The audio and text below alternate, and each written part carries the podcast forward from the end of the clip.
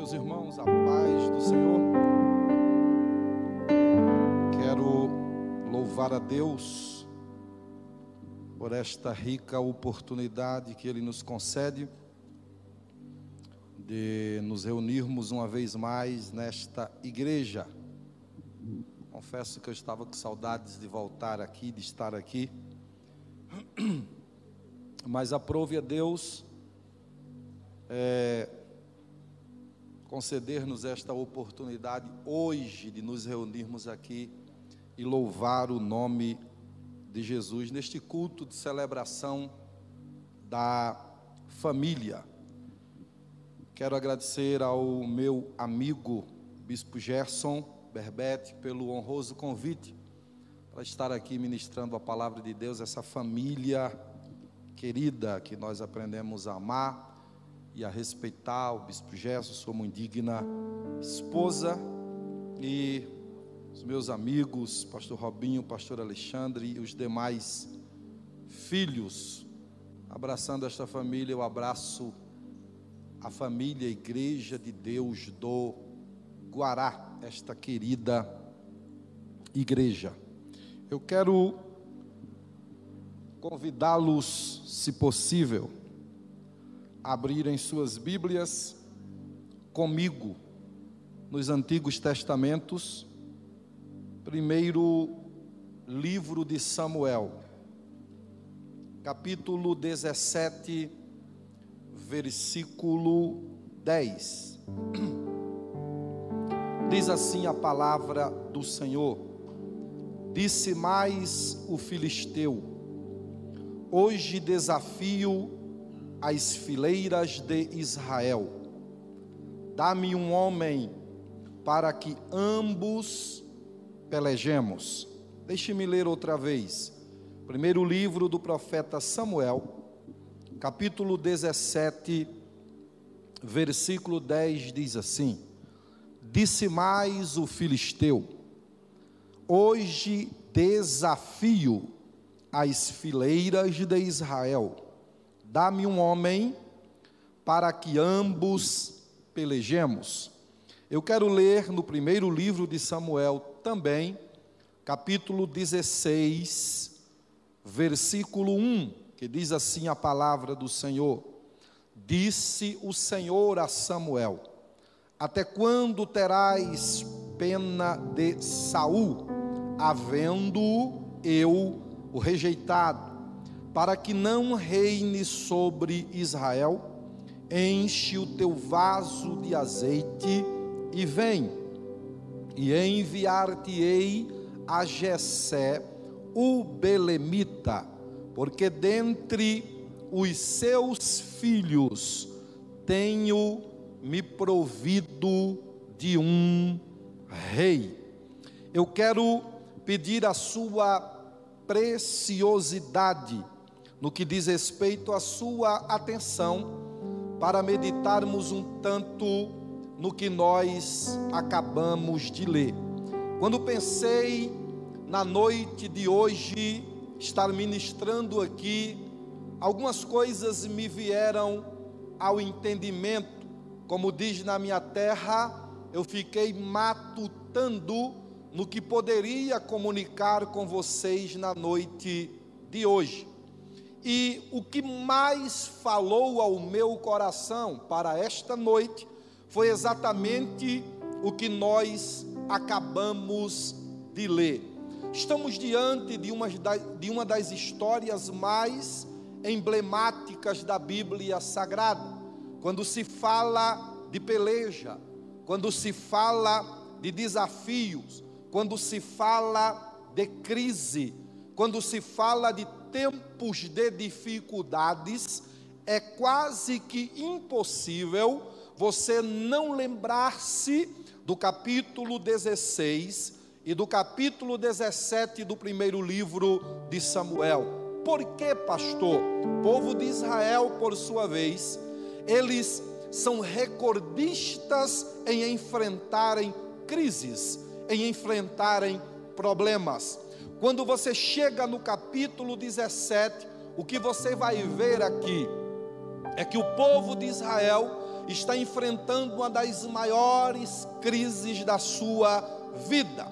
Que crise foi esta, pastor? Diz a Bíblia que do meio dos filisteus, os filisteus, por sua vez, eles eram um dos piores inimigos e por que não dizer, um dos que mais perseguira o povo de Israel. Eles eram arqui-inimigos de Israel. O desejo dos filisteus era ver a ruína de Israel. O desejo, o anseio e o anelo dos filisteus era ver a destruição de Israel. Os filisteus, na verdade, eles são um arquétipo do mal, de uma horda maligna que estão orquestrados, engendrados para ver a destruição do povo de Deus. nesta ocasião aqui, a Bíblia Sagrada diz que sai do meio dos filisteus, lá do acampamento dos filisteus, uma figura inusitada, que até então ninguém a conhecia, pelo menos no arraial de Israel, não. Diz a Bíblia que veio um filisteu, ou melhor, um gigante do meio dos filisteus, chamado Golias. A Bíblia diz que Golias media seis côvados e um palmo. Se essa medição aqui fosse feita segundo o côvado egípcio, que ia da extremidade do dedo mínimo para o cotovelo, ele iria medir cerca de 3 metros e 20 de altura. Alguns estrategistas de guerra dizem que Golias era um verdadeiro tanque de guerra para aquela época. Humanamente falando, Golias era uma figura tão imponente que qualquer guerreiro da época iria recusar um confronto com Golias. Golias metia medo, Golias trazia espanto. Golias ele tinha o objetivo de achatar a autoestima de qualquer guerreiro e de qualquer nação. Prestem atenção num detalhe: a Bíblia diz que a afronta de Golias durou exatamente 40 dias. Eu acredito que nunca mais a humanidade vai esquecer este termo, 40 quarentena, ou seja, diz a Bíblia que durante 40 dias ou uma quarentena, Golias está desafiando o exército de Israel. Sabe o que é que a Bíblia diz? A Bíblia diz que pela manhã, e à tarde Golias vem, e as palavras de Golias são exatamente esta: dá-me um homem, para que este desça ao arraial comigo e pelejemos. Se ele me vencer, diz Golias, seremos servos de Israel. Mas se eu o vencer, vocês servirão a nós. Matthew Henry, um dos grandes comentaristas da Bíblia Sagrada, ele diz que 40 dias é tempo suficiente para acabar com a autoestima de qualquer pessoa. Se você observar o texto, a Bíblia diz que quando Golias desafiava os soldados do exército de Saul e o próprio Saul corriam com medo. A intenção dos filisteus era exatamente esta: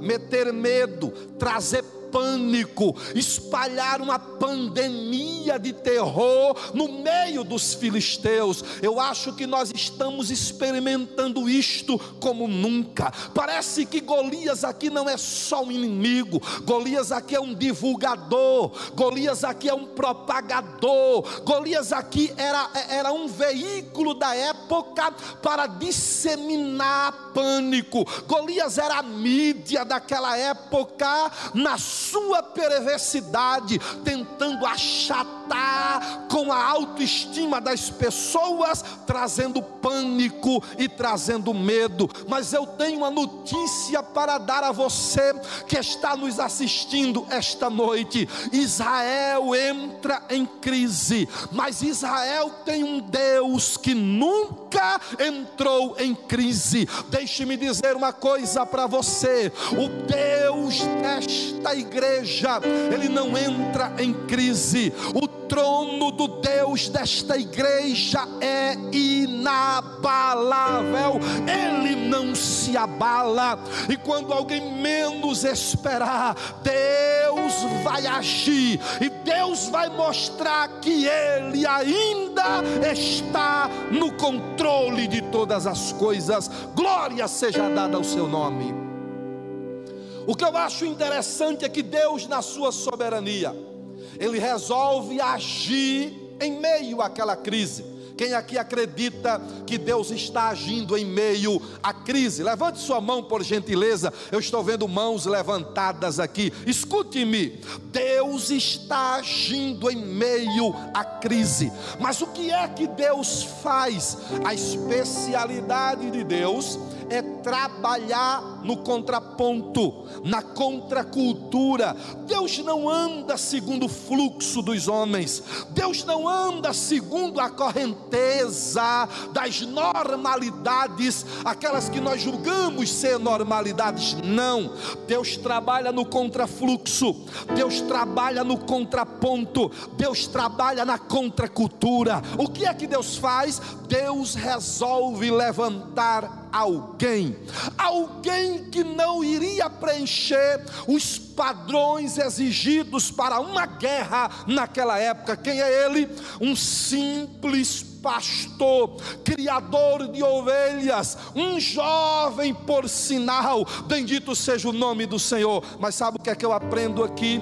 Paulo disse na primeira epístola dele aos Coríntios, capítulo 1, do versículo 26 até o 28, ele disse: Visto que os que foram chamados para este negócio não foram os de nobre nascimento, nem os de sabedoria segundo a carne, pelo contrário, Deus escolheu as coisas fracas para confundir as fortes, as coisas pequenas para confundir as grandes, as coisas loucas para confundir as sábias e as que não são para confundir e aniquilar as que são. Bendito seja o nome do Senhor. Eu me lembro do que Jesus disse na oração dele, lá em Mateus 11 e 25. Ele disse: Graças graças te dou, ó Pai, porque ocultastes estas coisas aos sábios e aos pequeninos e as revelastes,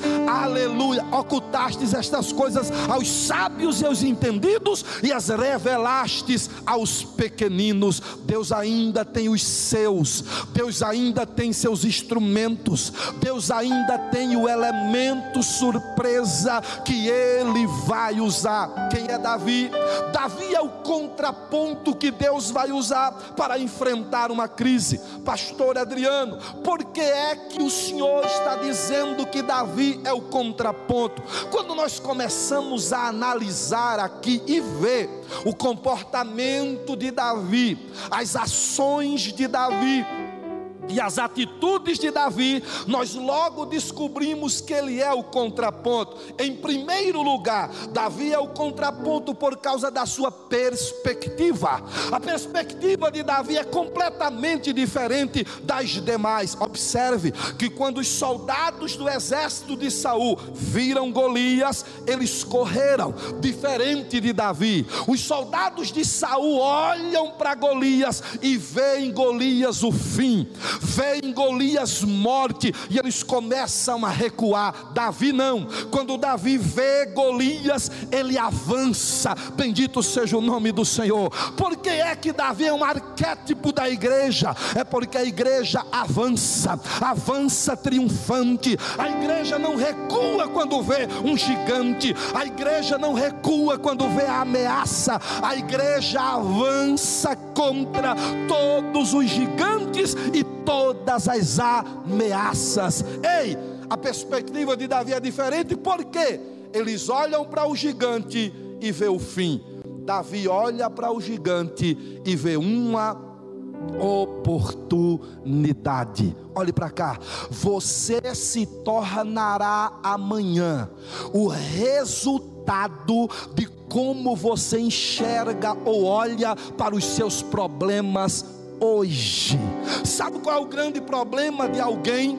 É que alguém, ao enxergar um mal ou uma perseguição, ele logo entende que aquilo é o fim. Mas quem tem fé, quem movimenta-se com fé, quem avança com fé, não vê em Golias o fim, vê em Golias a oportunidade de um novo tempo. Olha para cá, este gigante que desafia você, que ameaça sua família, que está perturbando perturbando você, ele é um portal portal. Como assim, pastor? Ele é um portal que vai transportar você para uma nova história. Você quer ver um detalhe? Antes de Golias, era Davi quem escrevia música e cantava para Saul. Ninguém nunca cantou uma música para Davi antes de Golias. Depois de Golias, você vai ver no capítulo 18, sabe o que? As mulheres formando um grande coral e cantando, dizendo assim: Olha, Saul matou seus milhares, Davi porém, matou os seus dez milagre, milhares. Olha para cá, se você olhar para o gigante e enxergar nele o fim, ele será o fim. Mas se você está olhando para este gigante com uma perspectiva diferente, você, aleluia, vai chegar em lugares inimagináveis. Este gigante não é o fim, este gigante é o início de uma nova história para a sua vida. Não precisa pegar na mão de ninguém, nem abraçar, mas eu queria que você pelo menos olhasse para a pessoa que está aí, é, é mesmo distante de você, e apontasse para ela e dissesse: Sabe o que? Este gigante aponta para uma nova história na sua vida. Tem uma perspectiva diferente dos demais. Tem gente correndo, tem gente com medo, tem gente espantada, tem gente tomada por desespero. O que move você é fé, o que move você é esperança. A perspectiva que toma você e que enche você é diferente. Você avança, você caminha contra todo o mal. O que Jesus disse sobre a igreja, lá em Mateus 16 e 18, foi: Esta igreja está edificada sobre uma rocha, e ela avança, e as portas do inferno não prevalecerão contra ela. Porque Davi é o contraponto. Primeiro, por causa da sua perspectiva. Davi vê como ninguém vê. Segundo, as armas de Davi. Quais eram as armas dos soldados do exército de Saul? Lança, escudo, espada, armas carnais dentro de uma lógica comum e humana. Sabe quais são as armas de Davi? O simples, desprezível aos olhos de alguém, aleluia, um alforge e aquilo que alguém chama de funda, na minha terra seria uma baladeira que usamos lá costumeiramente. Ei, quando Davi, quando alguém olha para as armas de Davi, alguém diz assim: você não pode, é uma loucura. Só que ele não entendeu o seguinte: as armas de Davi foram dadas por Deus e não dadas pelo homem. Deixe-me dizer uma coisa para você: você não vai vencer com o comum, você vai vencer com o que Deus te deu. Para alguém é simples e desprezível, mas está além do comum. O que alguém chama de fraco está acima do comum. O que alguém chama de pequeno, louvado seja o nome do Senhor, está muito além do comum. Deus não te deu o comum, Deus te deu o simples, mas com potencial extraordinário, aleluia, para vencer batalhas. Quando Saul olha para Davi, a primeira coisa que ele disse foi: Você não pode, porque o gigante é guerreiro desde a mocidade, você é só um menino. Alguém disse que foi aquele mesmo gigante que havia assassinado os filhos de Eli, Ofni e Finéias. Eu fico imaginando que Saul deve ter pensado o seguinte: se ele matou os sacerdotes, imagina esse jovem pastor. Só que esse jovem pastor está usando armas que não são comuns ele está indo com aquilo que é diferente dos padrões exigidos. Aleluia. Paulo disse: nossas armas não são carnais, mas espirituais e poderosas. Deixa eu dizer uma coisa para você: Deus te deu armas poderosas. Deus te deu armas poderosas. Aquilo que Deus te deu é poderoso, sabe para quê? Para destruir sofismas, para acabar com toda horda maligna. Usa o que Deus te deu. É simples, mas foi Deus que te deu. É desprezível para alguém, mas foi Deus quem te deu. E se foi Deus quem te deu, louvado seja o nome do Senhor, nenhuma estrutura do inferno irá resistir.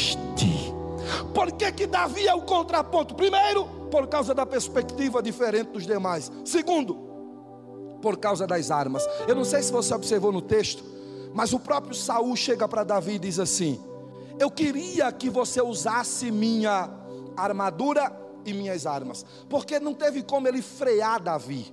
Ele tentou frear Davi, dizendo: Você não pode, mas ele não conseguiu.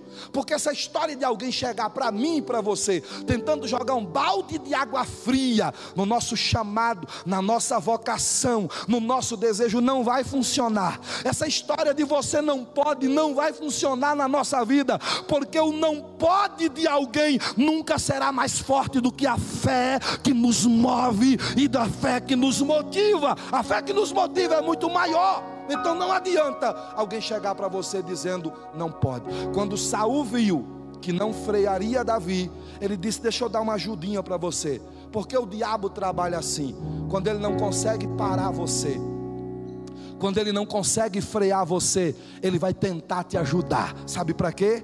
Para que quando você obtiver a vitória, ele vai chegar e vai dizer: Eu tenho parte nessa vitória, eu tenho uma mãozinha nessa vitória, eu lhe ajudei nessa vitória. Sabe o que é que ele faz? Coloca a armadura dele em Davi. Davi caminha para lá e para cá, devolve a armadura dele e diz: Não, eu não vou lutar com as tuas ferramentas, eu vou lutar com o que Deus me deu. Louvado seja o nome do Senhor. Senhor. É simples, mas foi Deus quem me deu. É pequeno, mas foi Deus quem me deu. Louvado seja o nome do Senhor. E é com isso que eu irei. Ninguém vai frear você. Louvado seja o nome do Senhor. Escute-me. Primeiro, Davi é o contraponto por causa da perspectiva. Segundo, Davi é o contraponto por causa das armas. Terceiro, Davi é o contraponto, sabe por quê? Por causa da motivação. O que é que motiva você? O que motivava Davi, sabe o que era? É porque alguém, quando Golias chega desafiando, ele desafia o Deus de Israel e Davi fica indignado com aquilo. Davi olha assim e diz: Quem é este incircunciso filisteu para desafiar o exército do Deus vivo. O que motivava Davi não era valores dele, não eram interesses dele. O que motivava Davi era o Deus de Israel. Davi lutava pelo Deus de Israel. Davi, a causa principal de Davi era o Deus de Israel. O que é que motiva você? Eu gosto muito de falar sobre motivação. O que motiva você é fundamental. O que motiva você faz toda a diferença. O que motiva você dirá onde você vai chegar. Nós estamos vendo nesses últimos dias pessoas motivadas por interesses próprios. Mas quem alistou-se na batalha da fé tem que entender o seguinte: minha motivação é o céu, minha motivação é o Deus de Israel. Minha motivação, aleluia, é lutar por causa do Deus de Israel. O que é que te motiva? O que é que impulsiona você? O que é que move você? O que é que faz você sair do lugar? O que é que causa em você essa dinâmica espiritual. Se o que motiva você são coisas aqui da terra, você está enquadrado no que Paulo disse: se a minha esperança for só pelas coisas desta vida, eu sou infeliz e miserável. Mas a minha esperança não está voltada só por coisas aqui da terra. Isso aqui vem em segundo lugar. Paulo está dizendo: a minha esperança, primeiro, é Deus é o céu, é a presença. O que me move é Deus. O que é que faz de Davi ser o contraponto? Primeiro, perspectiva. Segundo, armas. Terceiro, motivação. Quarto lugar, propósito. Louvado seja o nome do Senhor. Sabe qual era o propósito de Davi? O propósito de Davi não era ganhar fama. O propósito de Davi não era se tornar conhecido. O propósito de Davi não era ser ovacionado como um grande campeão ou guerreiro. O propósito de Davi não era chegar ao trono, não. Isso aqui nem passava pela cabeça de Davi. O propósito de Davi, sabe o que era? Glorificar o Deus de Israel. Louvado seja o nome do Senhor. O que Davi queria era glorificar o Deus de Israel quer comais, quer bebais, quer façais qualquer outra coisa que seja para a glória de Deus. A igreja está aqui para a glória de Deus eu prego para a glória de Deus. Você existe para a glória de Deus. Bispo Gerson, para a glória de Deus. Alexandre, para a glória de Deus. A igreja, para a glória de Deus. Quem aqui é para a glória de Deus? Levante suas duas mãos, por gentileza. Se você puder dar um grito aí, grite. Você está aqui. Aleluia. O seu propósito é glorificar a Deus. Você pode dizer glória a Deus? Você pode falar mais alto, glória a Deus. Aleluia. Pastor, tudo que está acontecendo, não se engane, é para a glória de Deus. Nós vivemos para a glória de Deus. Quinto lugar, deixa eu partir para o encerramento. Davi, quando chega no arraial para enfrentar o gigante, isso aqui é um, um grifo meu. Davi traz uma bolsa, uma mala, uma mochila, como você queira entender. Só que dentro desta bagagem que Davi traz para o campo de batalha, você não vai ver medo na bagagem de Davi. Quando eu digo mochila e bagagem, pelo amor de Deus, não visualize Davi chegando no campo de batalha com a mochila nas costas, não, tá? Isso aqui é uma conjectura. Na bagagem de Davi você não vai ver medo, espanto, desespero, temor, dúvida ou incredulidade. Os três maiores inimigos da fé: medo, dúvida e incredulidade. Nada disto está na bagagem de Davi. Sabe o que é que Davi traz para o campo de batalha? Experiência. Experiência com quem? Com Deus. Sabe o que é que Davi diz? Eu não estou aqui por acaso, eu estou aqui para enfrentar esse gigante, mas eu tenho história com Deus. Eu tenho experiência com Deus.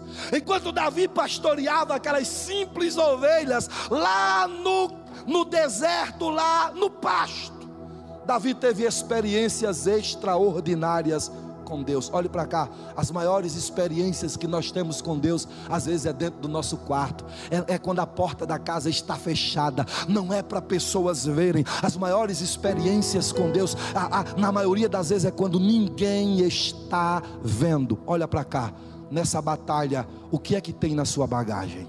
Medo, dúvida, incredulidade ou experiência com Deus? Olha o que é que Davi disse para Saul. Ei, eu não estou aqui porque acho bonito esse negócio de matar gigante, não. Eu estou aqui porque eu tenho história com Deus. Eu estava pastoreando as ovelhas do meu pai. Veio o urso e eu o rasguei. Veio o leão também. Eu peguei ele pela juba e rasguei ele no meio. Louvado seja o nome do Senhor. Eu tenho experiência com Deus. Não esqueça quando você estiver no campo de batalha, quando você for enfrentar, seja qual for o problema ou o gigante, tire da sua bagagem experiências que você teve com Deus, pequenas, mas válidas, simples, mas extraordinárias no mundo espiritual. Você tem experiências com Deus? Eu acredito que todos aqui têm. Quem está nos assistindo pelo canal da, da, da, da igreja, pelo YouTube, você tem experiências com Deus? Então, no campo de batalha, na sua bagagem, leve suas experiências com Deus. Quem aqui tem experiência com Deus? Para terminar, escute, por que é que Davi é o contraponto? Primeiro, perspectiva diferente. Davi não vê como os demais veem. Segundo, as armas de Davi não são comuns, são diferentes das demais. Terceiro, a motivação de Davi. O que motiva Davi era o Deus de Israel. O que motivava Davi era o Deus de Israel. Quarto, você vai ver o propósito de Davi glorificar a Deus Quinto, você vai ver que na bagagem de Davi estão experiências. Sexto, sabe o que é que Davi traz para o campo de batalha? Confiança. Olha o que é que Davi diz: O Deus que me livrou. Repita isso comigo. O Deus que me livrou da mão do urso e do leão, me livrará das mãos deste incircunciso filisteu. Olha para cá. Você vai passar esta crise e você não sairá desta crise para ser como era. Eu tenho dito sempre. Esses dias eu fiz uma live com o Alexandre no programa que ele tem lá no programa, na live lá do meu dia, não foi isso, Alexandre? E eu falei: nós não vamos sair dessa crise para voltarmos a sermos o que éramos, não. Nós sairemos desta crise muito melhores do que nós éramos. Se for para sair dessa crise, para voltar ao que éramos, não valeu nada, irmão. Mas você sairá desta crise mais sensível quanto às coisas de Deus, mais forte para lutar contra o reino das trevas, mais confiante. Eu creio que você vai adorar muito mais, vai valorizar a igreja muito mais, vai valorizar o tempo na casa de Deus muito mais. Ou seja, esta crise veio, sabe para quê? Bendito seja o nome do Senhor, para trazer para mim e para você um melhoramento, o que alguém chama de upgrade. Nós sairemos desta crise muito melhores do que quando entramos nela. Aleluia, aleluia. Eu tenho certeza que a confiança que enche você, ela não é diferente da confiança que encheu Davi quando ele disse: Deus me livrou da mão do urso e do leão, e me livrará das mãos desse incircunciso filisteu. A confiança de Davi era tão grande que quando Davi chegou na frente do gigante, o gigante olhou para Davi e disse o que? Por acaso sou eu algum cão para vires a mim com paus e pedras. Davi olha para ele e diz assim: Tu vens com lança, tu vens com escudo, tu vens preenchendo os padrões humanos, tu vens tomado de coisas humanas. Eu, porém, venho a ti em nome do Senhor dos exércitos. Aleluia. Glória a Deus. Quando Davi disse: Eu venho em nome, Davi está falando que sobre toda a carga de identidade que Deus tem. Porque quando você falava do nome de alguém, principalmente na cultura do judeu, você está falando de toda a identidade da pessoa, é a carga de identidade da pessoa. Quando Davi disse: Eu venho em nome do Senhor, Davi está dizendo: Eu venho, eu venho em nome daquele que é onipotente onipresente e onisciente, Deus grande, que comanda, domina, que nunca perdeu uma batalha, que é maior do que tudo e todos, Criador de todas as coisas, que tem poder para eliminar todo o mal. É isso que Davi está dizendo. E sabe o que, é que Davi disse mais?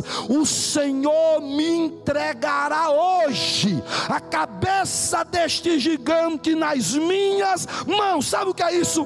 Confiança. O que faz Davi ser diferente, o que faz Davi ser o contraponto é a confiança. Como é que está a sua confiança? Como é que está o seu grau de confiança?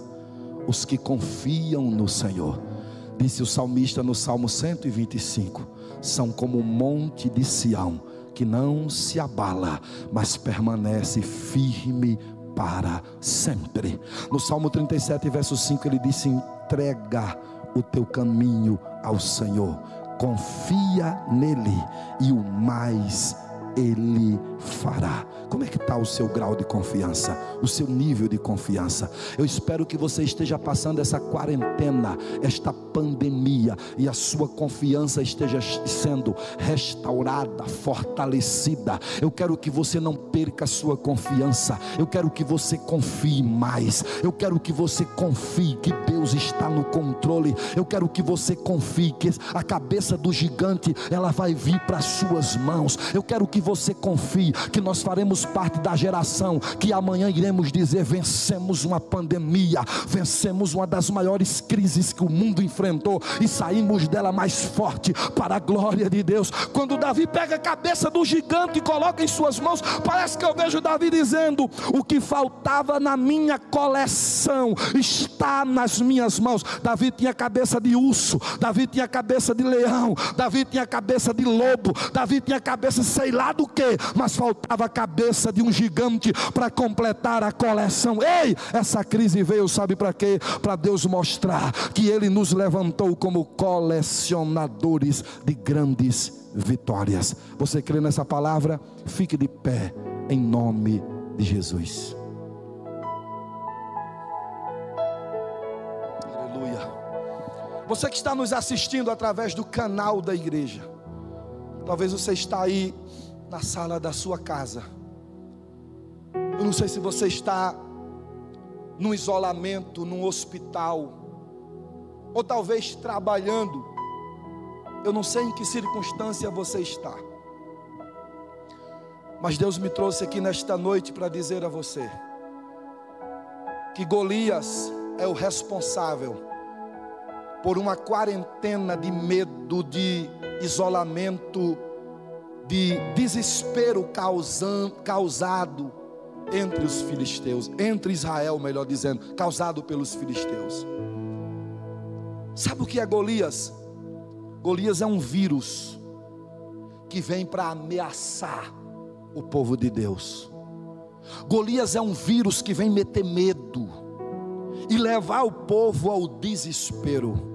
Mas o Deus que tem o domínio sobre todas as coisas, que é maior do que tudo e sabe o momento exato de frear qualquer crise, ele levanta Davi. Ele levanta Davi quando alguém menos esperava. Sabe quem é Davi? Davi é o remédio.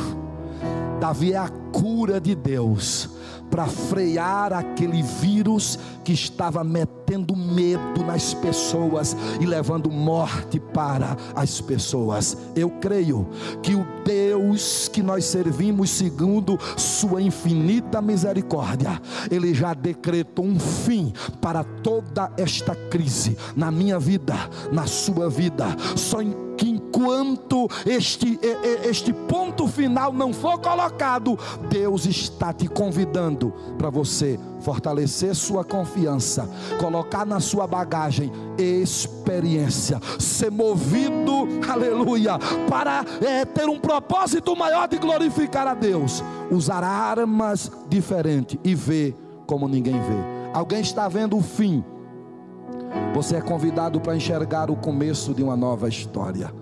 Olha para cá, depois dessa crise, eu vejo a igreja de Deus do Guará tendo que colocar mais bancos, mais cadeiras, tendo que alargar o espaço, porque ela será muito mais cheia do que o que já era.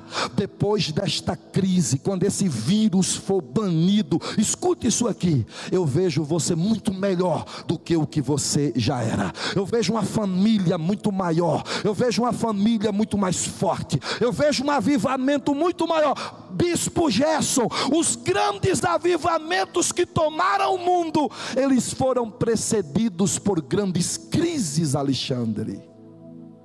Olhe para cá, sabe o que é essa crise? É a antessala de um grande avivamento. Coloque a mão no seu coração, por gentileza, eu vou orar por você. Depois o ministério de louvor vai adorar a Deus. Coloque a mão no seu coração. Você que está na sua casa, nos assistindo, depois você pode compartilhar este vídeo que está no canal da igreja com alguém que talvez esteja precisando também dessa palavra. Não fique só para você, não. Não seja egoísta, compartilhe com alguém. Espalhe esta notícia. Qual notícia? O vírus vai ser vencido e a igreja vai triunfar vitoriosamente. E nós sairemos desta onda de pânico e medo. Feche os seus olhos. Pai querido, te louvamos e te adoramos, ó Deus, na beleza da tua santidade. Seja o Senhor glorificado esta noite uma vez mais, neste lugar porque tua palavra foi pregada e falada, vidas foram restauradas e edificadas. Senhor, visita agora cada vida que está aqui, Senhor, fortalece, repreende todo o mal, Senhor, protege esta vida de tudo aquilo que é mal, tira o medo, o pânico e o desespero. Senhor, que a confiança e a fé seja muito maior do que qualquer preocupação e medo. Estas famílias que estão nos assistindo agora, guarda esta casa, guarda este lar, guarda esta família, ó Senhor, para a glória do teu nome, para a glória do teu nome. E toda a igreja diga: